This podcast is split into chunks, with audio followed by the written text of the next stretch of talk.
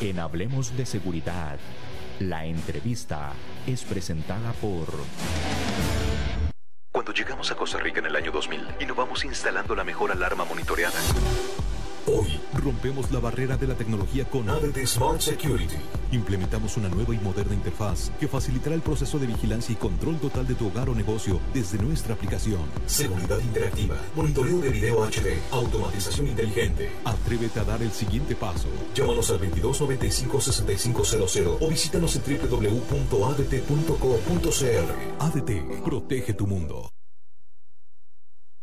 Damos inicio a nuestra entrevista el día de hoy hablando de la afectación del narcotráfico en las operaciones portuarias. Dale la bienvenida a don Alfredo Sala, director ejecutivo de la Cámara de Navieros. Don Alfredo, gracias por estar en nuestro programa y compartir con toda la audiencia este tema de interés, el tema de los eh, tema naviero, muy sonado últimamente por parte de la ciudadanía costarricense. Gracias, don Alfredo. Gracias a ustedes, buenos días, eh, gracias por la invitación, muy complacido y a su disposición en lo que gusten para este tema a la orden. Gracias. Y don Salvador Burguet, director de la firma de inteligencia AIX desde España. Don Salvador, gracias por estar en nuestro programa y compartir con toda la audiencia aquí de nuestro país. Buenos días, Costa Rica. Buenas tardes desde España. Eh, muchas gracias también por la invitación y bueno, para mí es un honor eh, poder estar en el programa este y poder compartir nuestras experiencias con todos ustedes y con toda Costa Rica. Don Salvador, eh, iniciemos un poquito ah, explicándole a nuestros oyentes, tal vez las personas que no están muy involucradas en el tema de la seguridad, que hasta ahora están interesados en este tema, ¿qué podemos definir por el concepto de inteligencia?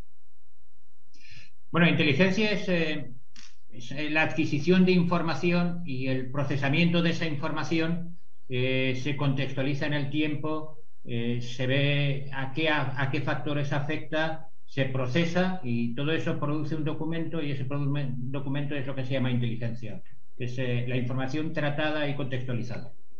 Don Salvador, en este momento en Costa Rica hemos tenido varias noticias por medios de prensa han salido de incautación de droga a nivel eh, de navíos, a nivel de, exportación.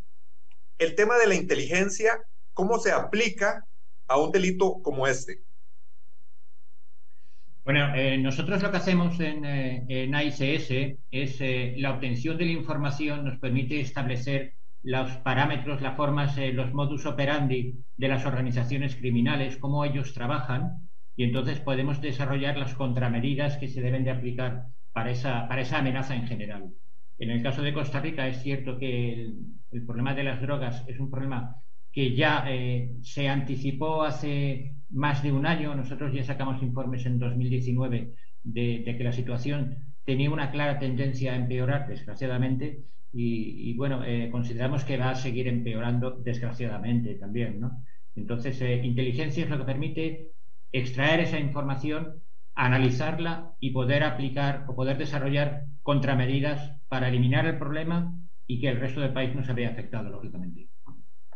Don Alfredo, desde la Cámara de Navieros, ¿qué medidas se han eh, empezado a instalar con el tema de la seguridad y específicamente también con el tema del narcotráfico? Gracias. Antes quisiera, de entrar en materia, referirme a indicadores e información eh, que pueda conceptualizar eh, la magnitud del problema con respecto al narcotráfico. Según Naciones Unidas, eh, en sus últimos informes, el 90% de todo el comercio a nivel mundial es conducido a través de contenedores marítimos. Eso significa, traducido a contenedores, son aproximadamente 500 millones de contenedores que son enviados anualmente en toda la cadena del comercio. Y curiosamente, de esos 500 millones, solamente el 2% de estos son inspeccionados. En otras palabras, de lo que hoy por hoy en nuestro país, en los últimos años, se ha incrementado de una u otra forma el, tema del narcotráfico, va en esa proporcionalidad desde el punto de vista de que a pesar de tener hoy por hoy, eh, en el caso de Puerto de Limón, la implementación de de escáner a través de APM Terminals no es el sistema o el método infalible, el cual per se nos va a determinar y nos vamos a poder lograr incautar droga. Esto es solamente una herramienta desde el punto de vista preventiva, pero no así absolutoria para poder detectar la droga. En ese sentido, entonces, nuestra Cámara eh, Costarricense Navieros ha venido trabajando muy, muy fuertemente, no de ahora, desde hace más de seis, siete años quizá. Eh, prueba de ello es que hemos logrado consolidar alianzas estratégicas en la cadena de suministros a través de la Cámara de Exportadores de Costa Rica, a través de la Cámara Nacional de Transportistas Terrestres, Canatrac, a través de ACES, precisamente, que es la Asociación de Empresas de Seguridad, y nosotros como navieros. ¿Por qué esta alianza y estas cuatro cámaras? Bueno, porque precisamente desde el momento, desde nace una exportación, desde las fincas mismas del exportador o la fábrica o la planta, hasta su destino, eh, estamos considerando en toda esa cadena eh, los actores que de una u otra forma participamos eh, a lo largo de todo el proceso. Y dicho esto, hemos logrado consolidar un congreso llamado Congreso de Seguridad en la cadena de, de, mercancías. Y este, lamentablemente el año anterior, por el tema obvio de la pandemia, pues no pudimos lograr consolidar el quinto año. Sin embargo, no obstante, estamos trabajando este año para poderlo establecer. Va a ser ahora el jueves 2 de septiembre de este año, desde las 8.30 de la mañana hasta más o menos 3 y media, 4 de la tarde. Y todo esto dicho es porque, repito, es un esfuerzo y una gestión de, estas cuatro cámaras donde hemos logrado a través de los años eh, consolidar información, especialistas en la materia del narcotráfico y poder de una u otra forma coayudar a las autoridades competentes en nuestro país. De hecho, acá participa en todo este proceso eh, enfocado en el narcotráfico, pues obviamente Ministerio de Seguridad, el organismo de investigación judicial, eh, la Policía de Control de Drogas, etcétera. Entonces, eh, a, nivel nuestro, propiamente de la Cámara, lo que hemos venido creando y generando es concientización desde el punto de vista de que es un problema macro, no es solamente puntual al puerto, ni mucho menos, es una sola parte de todo el proceso y de ahí entonces eh, se generan capacitaciones, inducciones preventivas precisamente a los exportadores.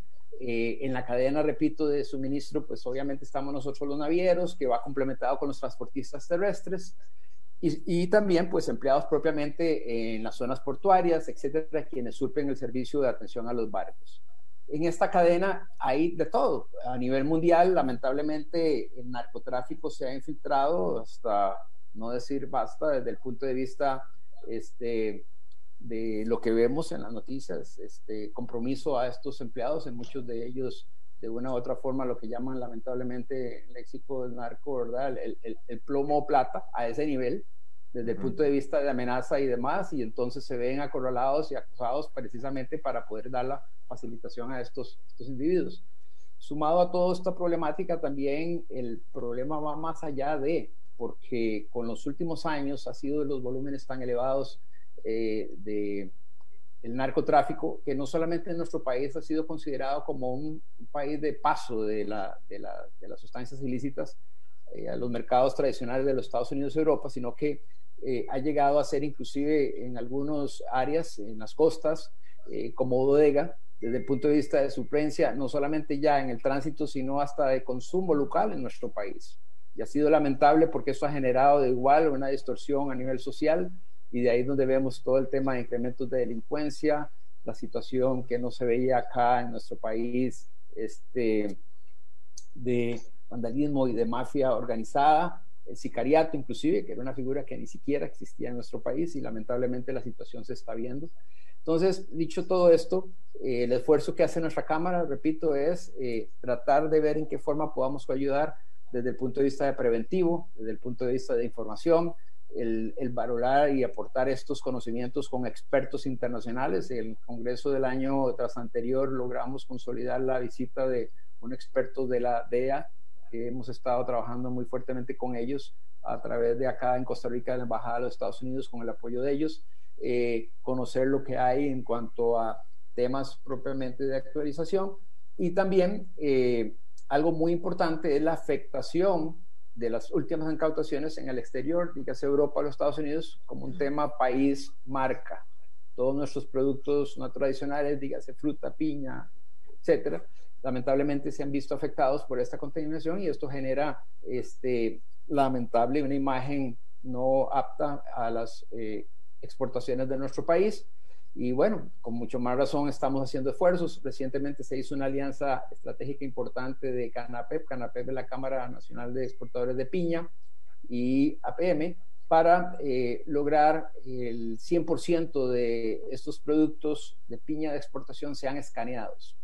Escaneados al menos para poder tener una prevención y poder, repito, este, considerar que se evite la contaminación. Entonces son ejemplos de esfuerzo que se están haciendo en conjunto básicamente para no consumir mucho tiempo, pues es una generalización del problema per se que tenemos. No, don Alfredo, más bien usted nos comenta sobre todo el tema y nos salen a la luz muchísimas interrogantes, muchísimas preguntas. Antes me gustaría preguntarle a don Salvador.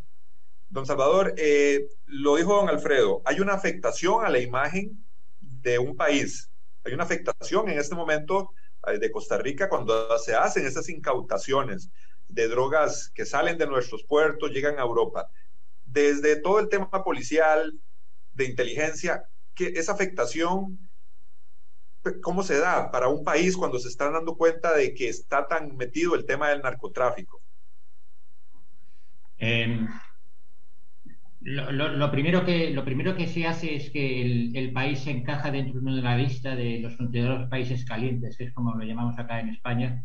Y hasta ahora, pues eh, esa lista estaban sobre todo Brasil, estaba Colombia, estaba Ecuador, estaba Venezuela. Y últimamente está también Colombia, eh, está también Costa Rica. Pero de todas formas, eh, yo creo que habría que diferenciar con qué fuerza está Costa Rica en esa, en esa lista, cuánto afecta a la imagen de Costa Rica. Eh, precisamente se, incrementa el tráfico de, sustancias estupefacientes, de, cargamentos de droga desde Costa Rica, porque las redes de contrabando, las redes logísticas de los grandes productores, como estamos hablando de, de un Colombia o estamos hablando de un México, eh, de los hubs logísticos que hay en América Central, como República Dominicana, se dan cuenta que Colombia es un país que está eh, libre de toda sospecha. Entonces ellos aprovechan precisamente esa situación eh, de Costa Rica, de no ser un país sospechoso de producir droga, en grandes cantidades me refiero, para precisamente utilizarla como hub logístico y lanzarla a Europa. Y eso afecta lógicamente a la imagen. No se mira de la misma manera en, el puerto de Valencia, que es uno de los principales puertos de entrada de, cargamentos de droga desde Latinoamérica.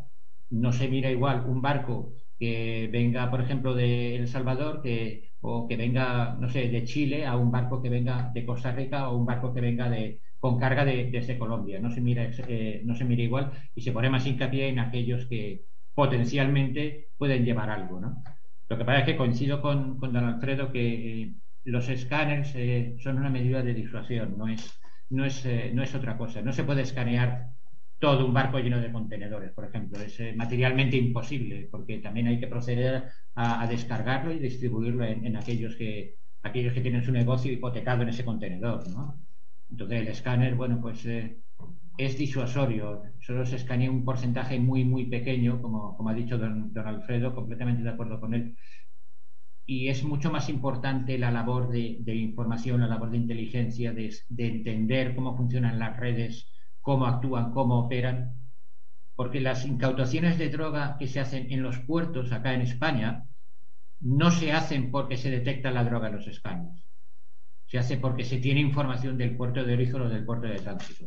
Ese es el motivo por el que incauta la droga. No se detecta en un escáner.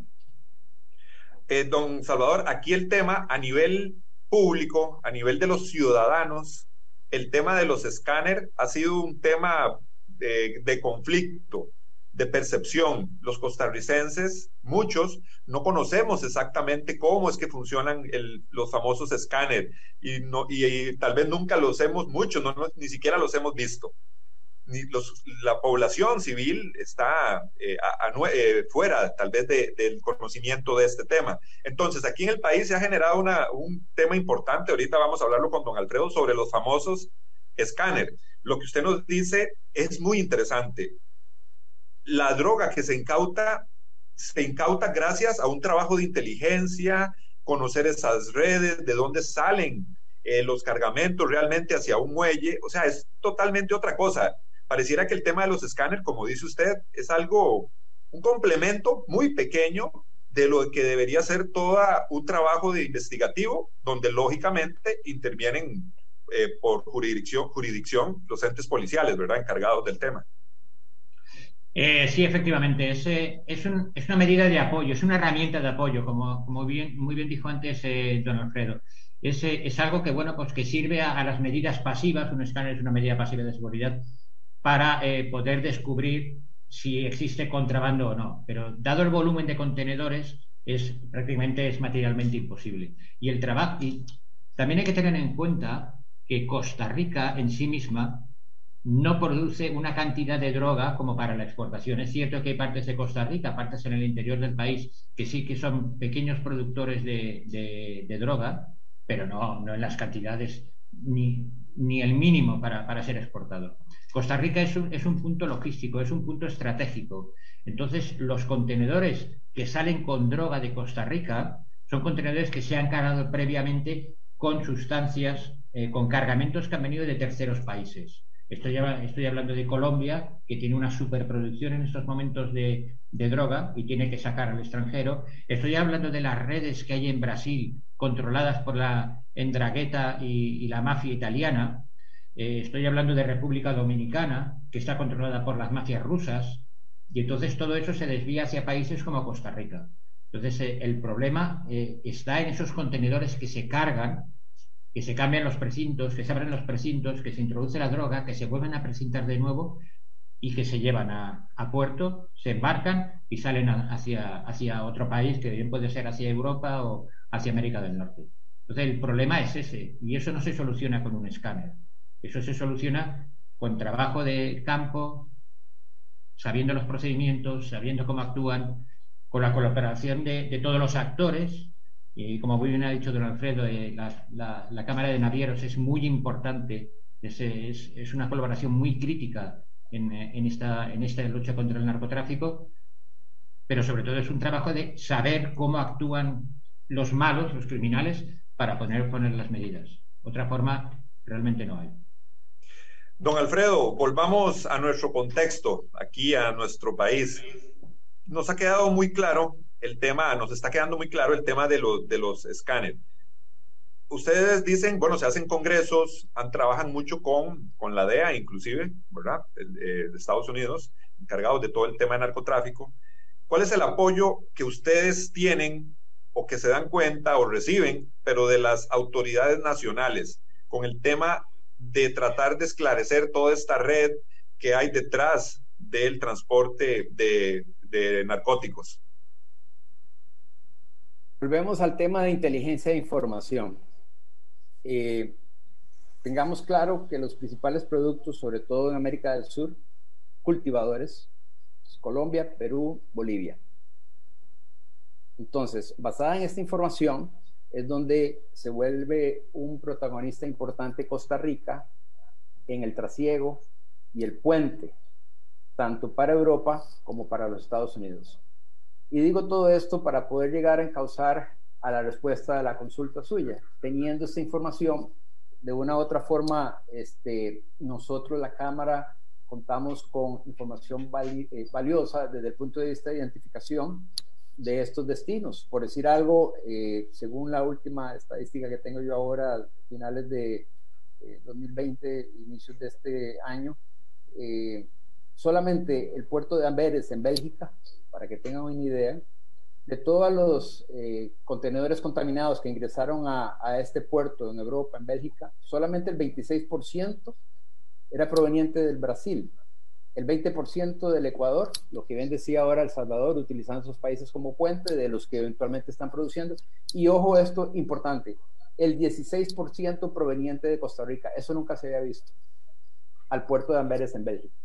Entonces son informaciones que de una u otra forma, teniendo claro cuáles son los medios, cuáles son los destinos, pues entra en juego ya con las autoridades competentes toda una estrategia, toda una competencia de análisis y demás para poder considerar por dónde efectivamente contrarrestar. Y digo contrarrestar porque va a ser muy difícil poder lograr eh, eliminar. Simplemente va a ser una situación de concentración y demás. Y sumémosle a esto también, además de los contenedores que decía originalmente en la estadística, este es un solo medio, nada más. Tenemos lanchas rápidas, tenemos veleros, inclusive de una u otra forma, en muchos de los casos parece ser eh, turísticos, etcétera, y sin embargo se han encontrado eh, droga incauta al disimularlo a través de ciertos veleros de recreo. Obviamente la contaminación en los contenedores. Eh, y ojo esto, submarinos. Estos señores a, a, su nivel de tecnología han podido lograr inclusive este, enviar, transportar a nivel de submarinos, muchos de ellos, inclusive artesanales, cada vez han ido mejorando su tecnología y demás. Entonces, de una u otra forma, vea el complejo, lo complejo de poder eh, contribuir a contrarrestar esto. Obviamente tenemos el apoyo de la DEA a través de los Estados, la Embajada de los Estados Unidos, inclusive eh, el año anterior, a través de la señora embajadora Sharon Day se logró una muy buena este, apoyo eh, con algunos equipos, helicópteros, eh, lanchas rápidas, etcétera, pero esto es solamente paliativo. No estamos entrándole desde el punto de vista solución eh, de fondo en esto.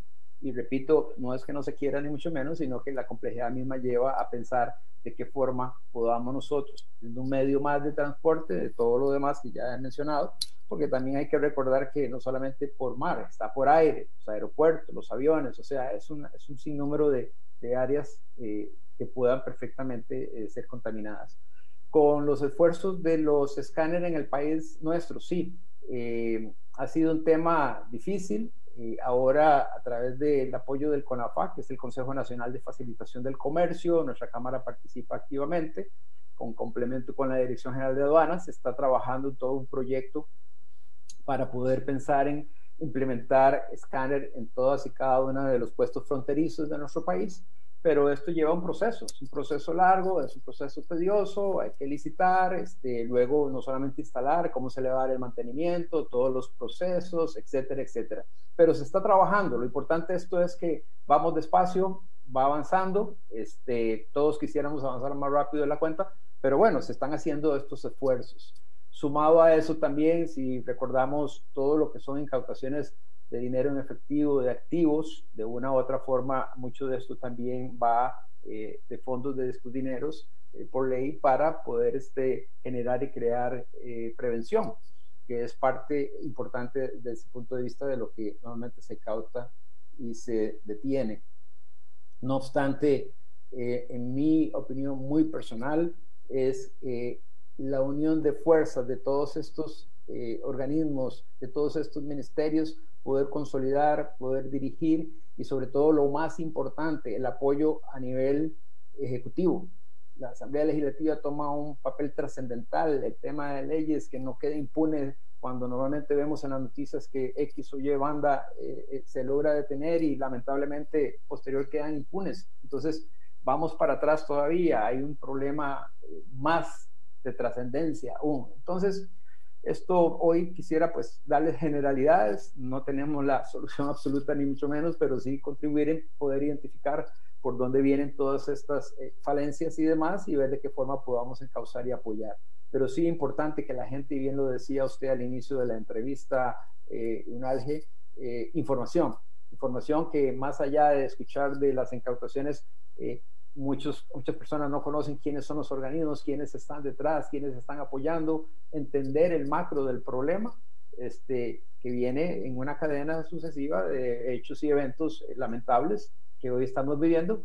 Y, y sí, es una situación a nivel mundial, eh, no significa que, nosotros estamos totalmente eh, blindados a eso, lo estamos viendo, y por eso la necesidad de este tipo de programas, de este tipo de conocimientos para poder encauzar con los expertos eh, el tema en la lucha contra el, narcotráfico. Don Alfredo, algo que generó también polémica en nuestro país en, en algún momento fue el tema de una supuesta donación del gobierno chino, si no me equivoco, de escáner, que aparentemente por parte del Poder Ejecutivo se había, no se había gestionado esa donación y se había perdido, digámoslo así. Exactamente qué fue lo que ocurrió. ¿Es cierto que había una donación, que no se ejecutó el procedimiento para poder acceder a estos escáneres? Esto es un tema bastante polémico, eh, muchos años, efectivamente ya ha trascendido muchísimos años. Eh, fue una donación en principio.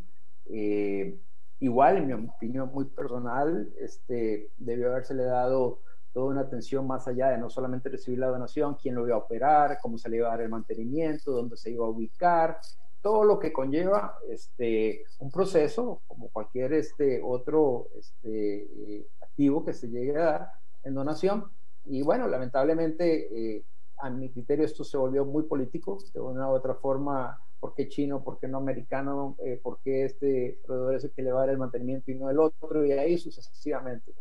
Eh, yo siempre pongo el ejemplo y, y, creo yo que deberíamos de sentirnos orgullosos como costarricenses cuando vino la donación del Estadio Nacional. Ahora recién están celebrando los 10 años. Yo creo que eso es un ejemplo de que se supo manejar, se supo atender, se supo sacar el provecho de una forma ordenada, bien administrada con este ejemplo quiero decir que las donaciones bienvenidas, pero siempre y cuando exista todo un programa, todo una, un ordenamiento de las cosas para darle las atenciones. Entonces, yo en lo particular es un caso ya cerrado, fue muy discutido, este, y bueno, eh, ahora entonces con mucho más razón es que se vuelve importante que se haga de una forma ordenada la suplencia de los equipos a todas las fronteras en nuestro país y por eso creo yo que ahora sí parece ser que está debidamente encausado ya con la intervención del CONAFA, con la dirección de aduanas y con entes eh, importantes que conozcan y que puedan llevar este proceso. Eh, pero sí, lección aprendida con la donación de los chinos. Fue muy, muy, muy desgastante, lamentable y bueno, y, perder esos equipos que de una u otra forma, si lo hubiésemos hecho ordenadamente, creo yo que ahí estarían funcionando, etcétera. Pero bueno, capítulo cerrado en ese sentido. Capítulo, capítulo cerrado, don Alfredo, pero sí dejó muchas inquietudes y muchas especulaciones. Es, es, lo complicado de esto, ¿verdad? Que la gente, los costarricenses, que vemos las noticias, que escuchamos, decimos, hey, pero ¿cómo es posible que con tanto problema de drogas, tanta droga saliendo por nuestros puertos, de ahí rechacen los escáneres? ¿Será que lo hacen adrede, a propósito? Esas son las especulaciones que lógicamente un ciudadano, la población civil, se hace. Y tienen el derecho a pensar, porque eh, es lo que escuchamos, ¿verdad? Nadie se refiere específicamente, nadie da declaraciones eh, claras sobre cuál es el tema de, o lo que sucedió con los famosos escáneres. Totalmente de acuerdo. Algo importante también señalar, eh, la Asamblea Legislativa de una u otra forma han tenido algunos proyectos importantes, que fue en su momento la ley de extinción de dominio. Eso iba en virtud para poder lograr este, el tema de la legitimización de capitales, etcétera, procedencias y demás. Es un proyecto pues que estuvo en la Asamblea, lamentablemente no, no caminó, pero sí de una u otra forma han habido esfuerzos en virtud de poder contrarrestar esto. Y quisieron coger también el ejemplo en Colombia, que sí parece ser que funcionó. Y este modelo pues es uno de los tantos que eventualmente podría explorarse y eh, implementarse en nuestro país tanto el tema de impunidad como el tema de este, las extinciones de dominio, que fue este ejemplo del proyecto, etcétera, y creo yo que muchos otros esfuerzos podrían de una u otra forma encauzarse y llevar a buen puerto, logrando poder mitigar pues todo el tema este del narcotráfico, etcétera. Llegó el momento de ir a la pausa. Recuerde, estamos hablando de la afectación del narcotráfico en las operaciones portuarias. Hoy tenemos invitados de lujo, don Alfredo Salas, director ejecutivo de la Cámara de Navieros, y don Salvador Bourguet, director de la firma Inteligencia AICS. Con él vamos a conversar sobre temas de inteligencia después de la pausa. Ya regresamos. Cuando llegamos a Costa Rica en el año 2000, innovamos instalando la mejor alarma monitoreada Hoy rompemos la barrera de la tecnología con ADT Smart Security. Implementamos una nueva y moderna interfaz que facilitará el proceso de vigilancia y control total de tu hogar o negocio desde nuestra aplicación. Seguridad interactiva, monitoreo de video HD, automatización inteligente. Atrévete a dar el siguiente paso. Llámanos al 2295-6500 o visítanos en www.adt.co.cr. ADT, protege tu mundo. Regresamos a su programa Hablemos de Seguridad con ACES. Hoy estamos hablando sobre la afectación del narcotráfico en las operaciones portuarias. Vamos a hablar con don Salvador Bourguet. Vamos a hablar sobre esas redes de narcotráfico, de crimen organizado. Don Salvador, podríamos decir que las policías internacionales, los entes investigativos conocen o tienen claras cuáles son las redes internacionales de trasiego de drogas? Y si por redes internacionales hablamos de los grandes eh, núcleos, de los grandes bloques de, narcotráfico, sí, lógicamente están, eh, están identificadas a nivel internacional, sin lugar a dudas. Pero el problema eh, no se soluciona con esa identificación de esos grandes logísticos del narcotráfico, grandes productores el problema está en precisamente en ese cargamento que lleva, que llega a un país, que llega a Europa o, llega a, cualquier país procedente, en ese caso, porque es de lo que estamos hablando de, Costa Rica, porque ha estado en tránsito en Costa Rica, y eso no, no hacen las grandes redes, eso lo hacen redes más pequeñas y redes locales. Como muy bien decía antes eh, don Alfredo, el problema básico es de información. Cuando un contenedor se contamina en Costa Rica, en Puerto Limón, que es el, puerto principal del país, cuando se, cuando se contamina ese contenedor, no lo hacen los grandes cárteles de Colombia o, de los grandes productores de droga, lo hacen redes locales. Porque la droga eh, que llega, generalmente llega por la costa del Pacífico, ahí entra a lugares con lanchas eh, rápidas y, barcos de pesca donde se almacenan y después se trasladan parte de ella hasta la costa oriental donde será cargada en los contenedores. Y eso lo hacen redes locales. Ese es el problema que existe. Realmente el problema básico o el problema que existe en el, en el caso de Costa Rica es la red local, identificar esa red local cómo trabaja. Porque las otras, los grandes cárteles de la droga están identificados, todo el mundo los conoce. Otra cosa es que se pueda actuar o no contra ellos, oyendo más allá que se quiera o no actuar contra ellos. Pero el, caso es que, es que existen ¿eh? y seguirán existiendo porque además eh, tienen un potencial económico muy grande que, pueden superar eh, cualquier problema que se les ponga. Pero cuando se ataca el problema de la droga, el problema del narcotráfico, no se puede atacar yendo hacia la cabeza, porque si despedazamos la cabeza, si eliminamos al, líder del cártel, siempre habrá otro que asumirá su poder. Lo que hay que hacer es atacar a los pilares que sustentan esa cabeza, a los individuos de segundo y tercer nivel que son necesarios para la supervivencia del cártel y que sin ellos el cártel sí que cae. Así es como, como se debe de actuar. Cuando se actuó contra eh, Pablo Escobar, eh, la operación que se lanzó durante tantos años fue su captura, pero para llegar a su captura, primero se eliminó a todos los que lo apoyaban, a todos los pilares de apoyo, y finalmente él cayó como una manzana eh, madura, ¿no? En el caso del Chapo Guzmán estamos en tres cuartos de lo mismo en México. Entonces, se tiene que actuar sobre esos pilares y los grupos locales son un pilar importante para esos grandes grupos de narcotráfico. Cuando una avioneta aterriza en la parte central de Costa Rica, como están aterrizando ahora en, en Street, eh, preparadas en, en dos días, precisamente para vaciar la carga y volver a despegar o para repostar, porque también Costa Rica se ha convertido en cierto modo en la gasolinera de los narcovuelos que van hacia el norte, hacia Estados Unidos pues eso lo manejan cárteles locales.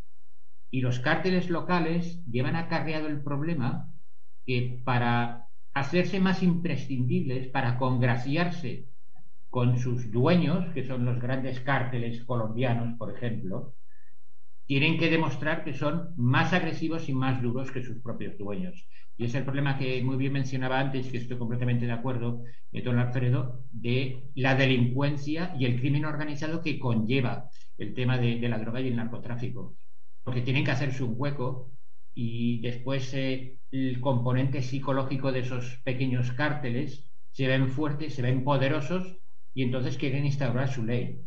Y poco a poco la van instaurando. En México comenzó, en México comenzó hace muchísimos años y hoy en día México es, como todos sabemos, desgraciadamente un desastre. Está controlado todo el país por los cárteles de la droga. En Colombia, ahora menos, pero sigue ocurriendo porque es un gran productor de, de droga. Y lo que tiene que hacer Costa Rica es precisamente evitar que eso ocurra. Porque si no va a ser muy fácil. Estamos hablando de, Costa Rica, un país que a mí personalmente me gusta, me gusta mucho. Es un país que vive mucho del turismo, pero es un país que desde el punto de vista de seguridad no tiene ejército. Y eso es un problema. Solo tiene fuerzas de policía. Entonces, eh, no tiene, eh, digamos, una oposición fuerte desde el punto de vista eh, oposición desde el punto de vista de seguridad en las calles, más allá de la que puede ofrecer las fuerzas de policía, que pueden saturarse, ¿no? Y después, perdón. Don Salvador, aquí en nuestro país siempre se ha hablado, inclusive estudios que se han hecho por parte de otras organizaciones, como el Banco Interamericano de Desarrollo, algunas otras, eh, la Universidad de Costa Rica, por ejemplo, a nivel local, cuando se estudia el, tema de la delincuencia, y hablando de narcotráfico, se dice que en Costa Rica tenemos una falencia con todo el tema de inteligencia, de poder generar inteligencia policial. Con lo que usted conoce sobre nuestro país, ¿qué le parece sobre, sobre esa falencia? ¿Es real? ¿Lo considera usted así? Eh, es que no entiendo bien la palabra. Se refiere a carencia, es, eh, tienen carencia de inteligencia, se refiere que no se aplica, eh, tenemos poco trabajo o poca labor de inteligencia por parte de nuestras autoridades policiales. Eh, sí, a ver, eh, el problema es más o menos nuevo y entonces cuando aparece un problema nuevo, comenzar a trabajarlo lleva tiempo hasta que se conoce ese problema. Entonces es cierto que hay una carencia de inteligencia, pero hay una carencia de inteligencia porque no se conocen aún bien los procedimientos. Eh, está muy bien el apoyo o la experiencia de otros países, como puede ser el apoyo que en un momento dado pudiera dar gente de Colombia que han luchado contra el narcotráfico, gente de México, pero debemos tener en cuenta que cada país es diferente. La idiosincrasia de cada país, sus gentes, su forma de vida es diferente. Entonces eh, hay que aplicar esos procedimientos de inteligencia desde cero. Entonces, claro, existen carencias de inteligencia, lógicamente, pero es que eso lleva tiempo no se puede preparar a, se puede preparar a la gente para que lleve a cabo operaciones de, obtención de información, pero de un modo genérico. Y poco a poco eso creará una base de datos, creará una madre, ¿no? creará, eh, digamos, un pozo dentro, dentro de un gran vaso y será el que luego vaya produciendo más especialistas en inteligencia. Pero lógicamente hay carencias. Pero vamos, en Costa Rica las hay en el tema del narcotráfico y en España las hay en el tema del terrorismo yihadista. Es exactamente lo mismo. Otra situación que usted menciona, don Salvador, es eh, el tema de cómo desarticular esas estructuras. Usted nos dice, bueno, todas esas pequeñas células o la persona que se encarga del transporte, almacenamiento, todo esto es lo que hay que ir desarmando hasta llegar a los altos. Y usted nos puso ejemplo a Pablo Escobar o, a, o Chapo Guzmán pero tal vez las personas, los costarricenses en este caso, vemos muchas personas eh, locales en las cárceles y, en muchas oportunidades la gente aboga o reclama de saber quiénes son esos grandes productores, quiénes son esos grandes eh, capos que manejan la droga, porque se dice, bueno, ahí es donde realmente están las grandes sumas de dinero y pareciera que las policías nunca le llegan a esos grandes. Yo creo que eso es un clamor que también la ciudadanía hace. Sí, lógicamente, y es, es entendible y es lógico, ¿no? Porque pueden pensar, solo, solo nos miran a nosotros, pero los realmente importantes dónde están, lógicamente. Pero es que en el caso de Costa Rica, los grandes dirigentes de esas redes de narcotráfico, los realmente importantes, importantes, los VIP, no son costarricenses, no están en Costa Rica están fuera de Costa Rica, están en los países productores. Entonces, eh, a ellos se puede llegar, pero no las autoridades de Costa Rica, sino las de otros países. Tiene que ser un trabajo encadenado. Lo que es cierto es que, eh, por eso decía yo antes, de que cada país es diferente y la lucha se tiene que hacer conforme a la amenaza eh, prospera o está latente en ese país. La lucha en Costa Rica se debería de encaminar, o así lo entendemos nosotros, a esas redes locales si es posible frenar la expansión de las redes locales va a ser posible frenar el tráfico de droga en Costa Rica, porque Costa Rica no es productor, hemos dicho que es hub logístico. Pero para eso hay que evitar que los grandes narcotraficantes digan qué bien que me viene Costa Rica, que está estratégicamente situada para eh, poder distribuir la droga a través de los, barcos a, Europa o que mis avionetas aterricen, reposten y lleven la droga hacia el norte. Entonces, eh, es la forma de actuar en el, conforme está el problema ahora, porque si no se actúa ahora, que el problema está en su fase, en su fase incipiente, luego va a ser muy difícil, porque se creará la economía paralela que puede llegar a ser tan importante como la economía real del país. Y entonces ante eso va a ser imposible luchar. El narcotraficante busca ganarse a la población y lo busca con dinero para que les apoyen. Hoy en día hay barcos de pesca en Costa Rica, en la costa, en la costa, es, en la costa oeste de, Costa Rica, que se están dedicando a meter droga de las embarcaciones de las lanchas rápidas que suben desde Colombia, a meter droga hacia dentro del país. Eso ocurre hoy en día en Costa Rica. Y esa gente está consiguiendo más dinero que si tira las redes todos los días en medio del, del Pacífico a, a, sacar peces, ¿no?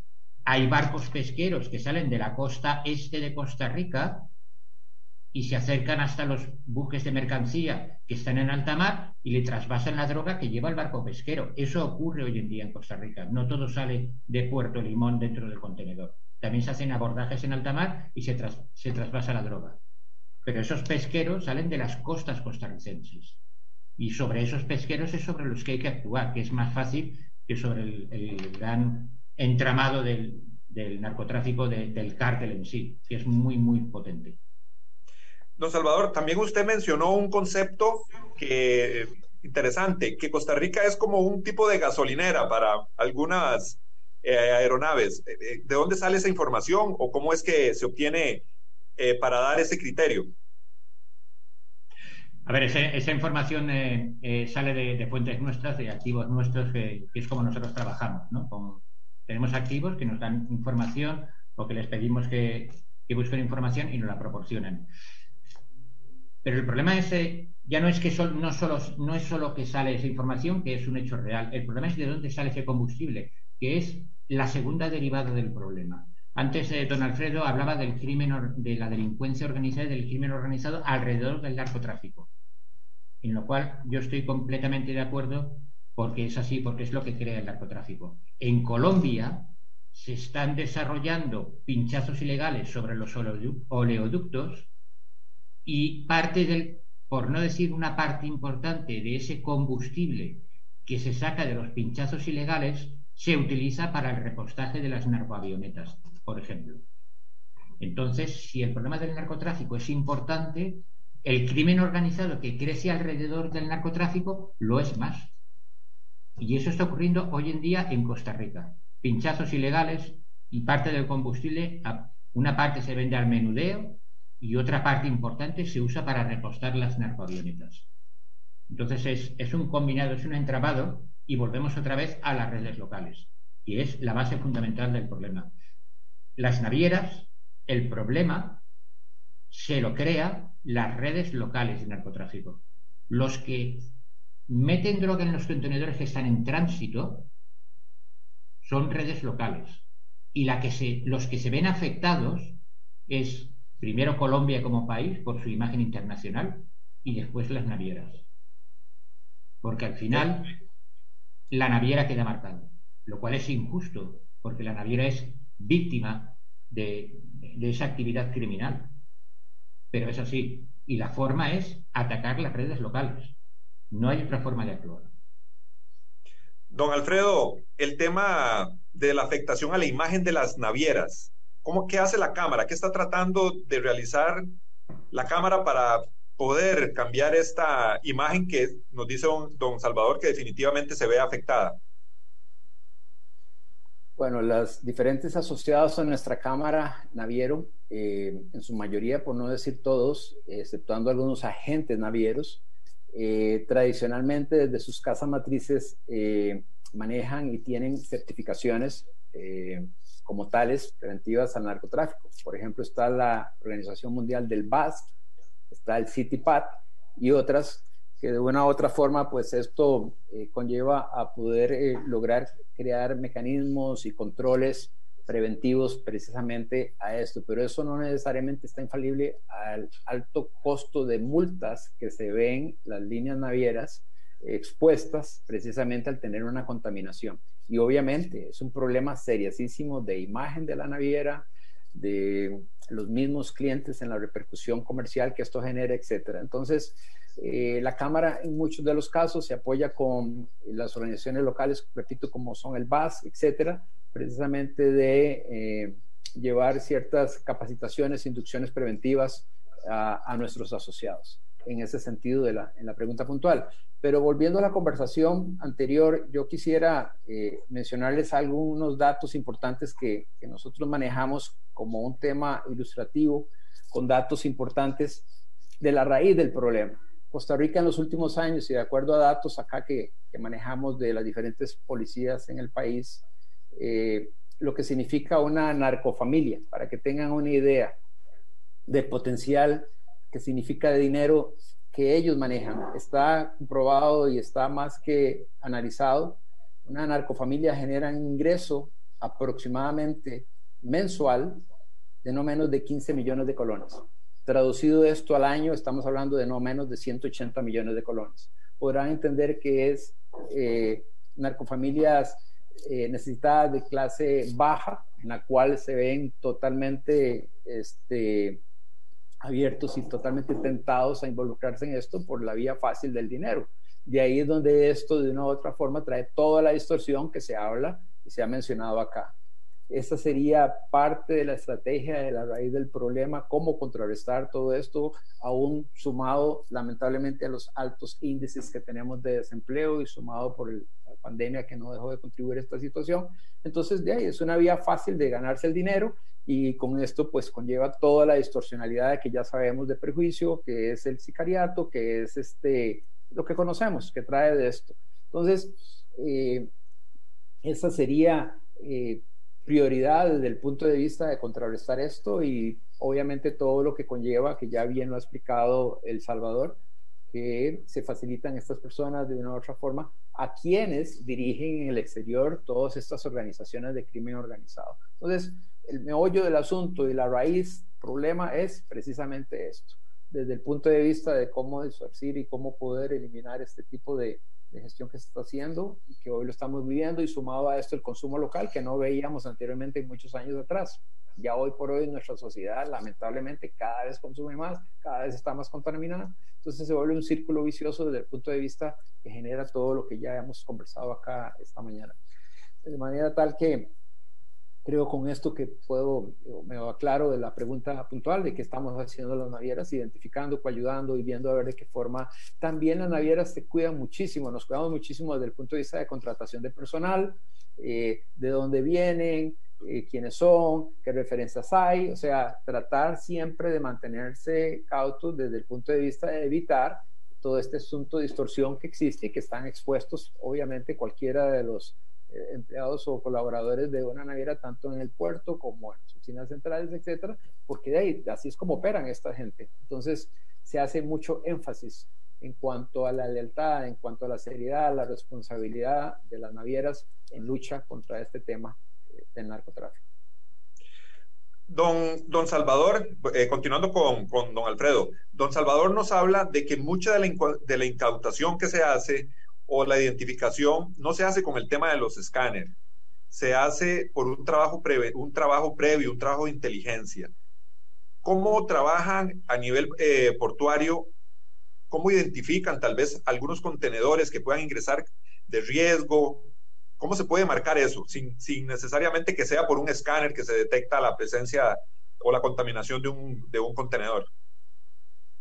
Nuestra organización trabaja muy de la mano con las autoridades competentes eh, en tema de trazabilidad, en tema de conocimiento desde el punto de vista importante para ellos, los tránsitos de nuestros barcos, los puertos de destino, los tipos de productos que se exportan. Somos un insumo más de información a los departamentos especializados en nuestro país contra el narcotráfico. De esa forma es como operamos con ellos, en el cruce de información y facilitación para criterios de identificación de eventuales eh, equipos o contenedores contaminados. De esa forma es como, como apoyamos directamente. Don Salvador, eh, se ve que usted, con lo que hemos escuchado, con lo que hemos conversado, nos damos cuenta de su amplio conocimiento en el tema del narcotráfico e inclusive de la situación en nuestra región, aquí en Centroamérica y puntualmente en Costa Rica. Para nadie es un secreto la vulnerabilidad que tenemos en nuestras fronteras. Pareciera que hay incapacidad de poder dar un control adecuado de todo lo que transita por nuestras fronteras, pero también, aparte de nuestras fronteras, tenemos dos océanos por donde también hay tráfico de drogas. Eh, ¿Cómo ustedes visualizan el trabajo policial, la capacidad que tienen las autoridades costarricenses para trabajar sobre este tema, temas de fronterizos y también el tema de nuestros mares, donde se trafica gran cantidad de droga, pasa gran cantidad de droga? El, trabajo policial que se está haciendo, por lo menos desde, nuestro punto de vista, es bueno. Es, eh, es, eficiente dentro de las capacidades que en estos momentos tienen las fuerzas de seguridad costarricenses. Eh, lo que pasa es que hay mucho terreno que cubrir y no tantas fuerzas de seguridad para cubrir ese terreno. Y después, como factor añadido, eh, la falta, quizá la falta de especialización de esas fuerzas de seguridad para combatir el, problema que existe en estos momentos, que es precisamente el del narcotráfico. Entonces, eh, se, se trabaja bien, lo que pasa es que se trabaja lento. Y después hay que tener en cuenta que ya no estamos hablando solo de la costa este y de la costa oeste de Costa Rica, estamos hablando también del trasiego eh, terrestre que se hace de, droga también hacia el norte. Estamos hablando de la autopista panamericana, por ejemplo, que es la vía de exportación de droga por vía terrestre hacia el norte, hacia los países más eh, hacia el norte de Costa Rica. Estamos hablando de eh, los, los centros donde se almacena, esa droga que procede de, del sur, de América del Sur, y que después es desviada a los puertos o es desviada a las narcavionetas o es desviada a los camiones que transitan hacia, hacia arriba. Entonces, controlar todo eso es un problema porque es, podemos decir que es técnicamente imposible. ¿no? Entonces, las fuerzas de policía lo están haciendo bien dentro de sus capacidades, pero tenemos el problema de, que el, problema en sí, la amenaza, es mayor que la capacidad de respuesta, ¿no? Y después la amenaza tiene unas capacidades económicas, lo que ha dicho eh, don Alfredo de, lo que produce una, una narcofamilia, el dinero que, genera y que gana, pues es, es un aliciente que hace que mucha gente se quiera dedicar a eso y contra eso luchar es, es muy, muy difícil, ¿no? sobre todo cuando, cuando hay crisis económica como la hay aquí, la hay ahí o la hay aquí en España exactamente igual, ¿no? Entonces ellos juegan con, precisamente con, eso, con el dinero para recibir la ayuda. Luchar contra todo eso es muy, muy complicado. Don Salvador, estamos llegando lamentablemente al final del programa. Muchísimas gracias, de verdad. Nos ha quedado muy claro en su conocimiento, nos ha instruido bastante a todos los costarricenses que escuchamos el programa Hablemos de Seguridad con ACES. Muchas personas que son ajenas a estos temas.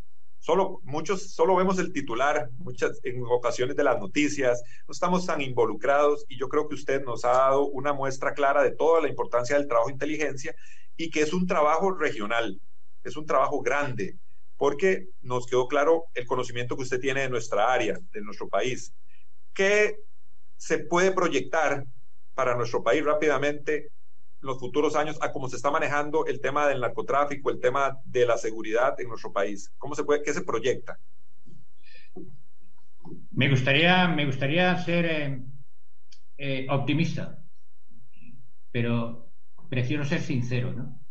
Entonces, eh, si se siguen los estándares, si se siguen los procedimientos que ahora se están aplicando, que están siendo más o menos efectivos, pero no lo suficientemente efectivos, es altamente probable que el, problema se radicalice, es decir, que crezca, y ya no que crezca en volumen de tráfico o en volumen de contrabando de droga, sino que crezca el problema en Venezuela, que se enquiste, es decir, que cree esa microsociedad que se fomenta cuando, cuando el narcotráfico se establece en un país con toda la gente que vive alrededor de ese narcotráfico y que vive gracias a ese narcotráfico. Y no hablo ya del vendedor de drogas, sino pues de la gente que se dedica a conducir los coches de, la organización, por ejemplo, ¿no?